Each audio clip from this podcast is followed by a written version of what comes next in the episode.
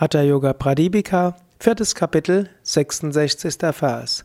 Adinata, Gott selbst, schlug verschiedene Verfahren vor, die zu Samadhi führen können, die alle noch vorhanden sind. Von diesen ist meines Erachtens das Hören des Anahatanada, des inneren Klang, besonders einzigartig und großartig. 67. Vers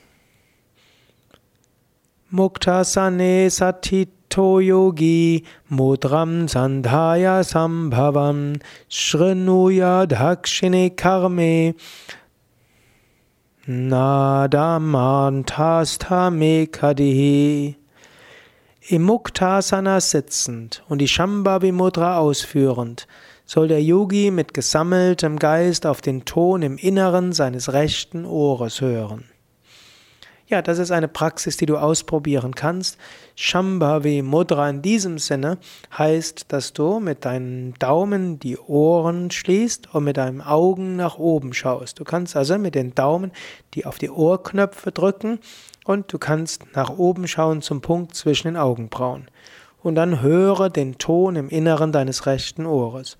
Du kannst auch stattdessen Oropax oder andere hm, Sachen geben, um den Klang im Recht, um die äußeren Klänge auszuschalten.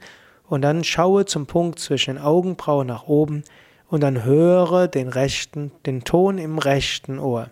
Das ist zunächst mal eine relativ einfache Methode.